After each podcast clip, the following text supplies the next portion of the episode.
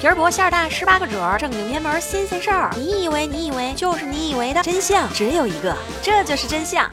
我们人类的祖先个个都是标准的大饼脸，直到餐具的出现，才改变了人类的牙齿和脸型。但这也只是小意思，最重要的是餐具乃是救人性命的神器呀。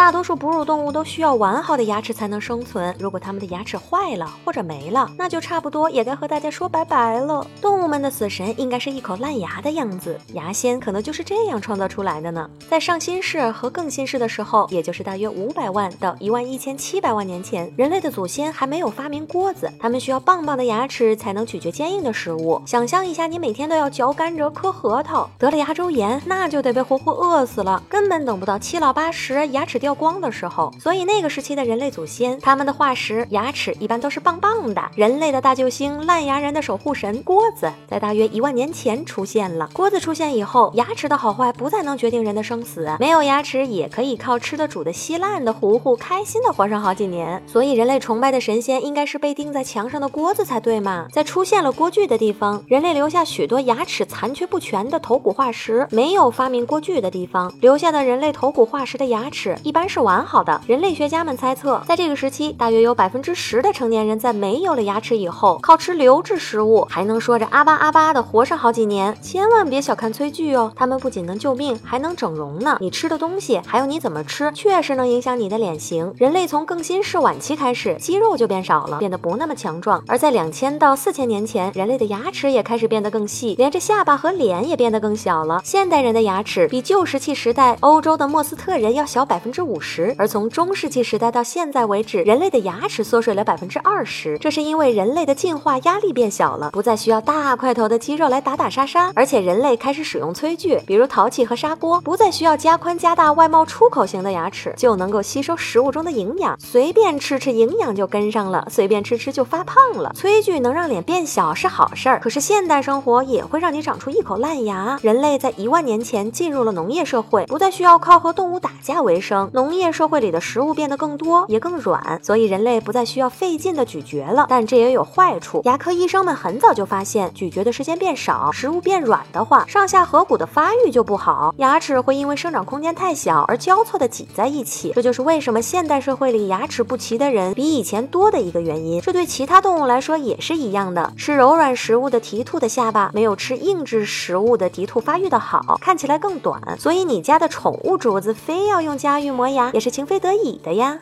这就是真相。我是你们的主播默默的默默，喝个彩，留个言，点个赞，打个赏，只许州官放火，不许你离开我。咱们下期见。